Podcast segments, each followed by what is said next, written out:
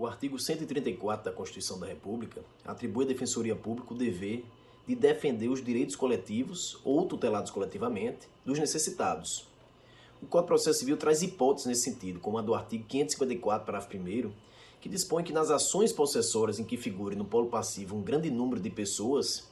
a Defensoria Pública ela deverá ser intimada, se houver, dentre essas pessoas, algumas em situação de hipossuficiência econômica.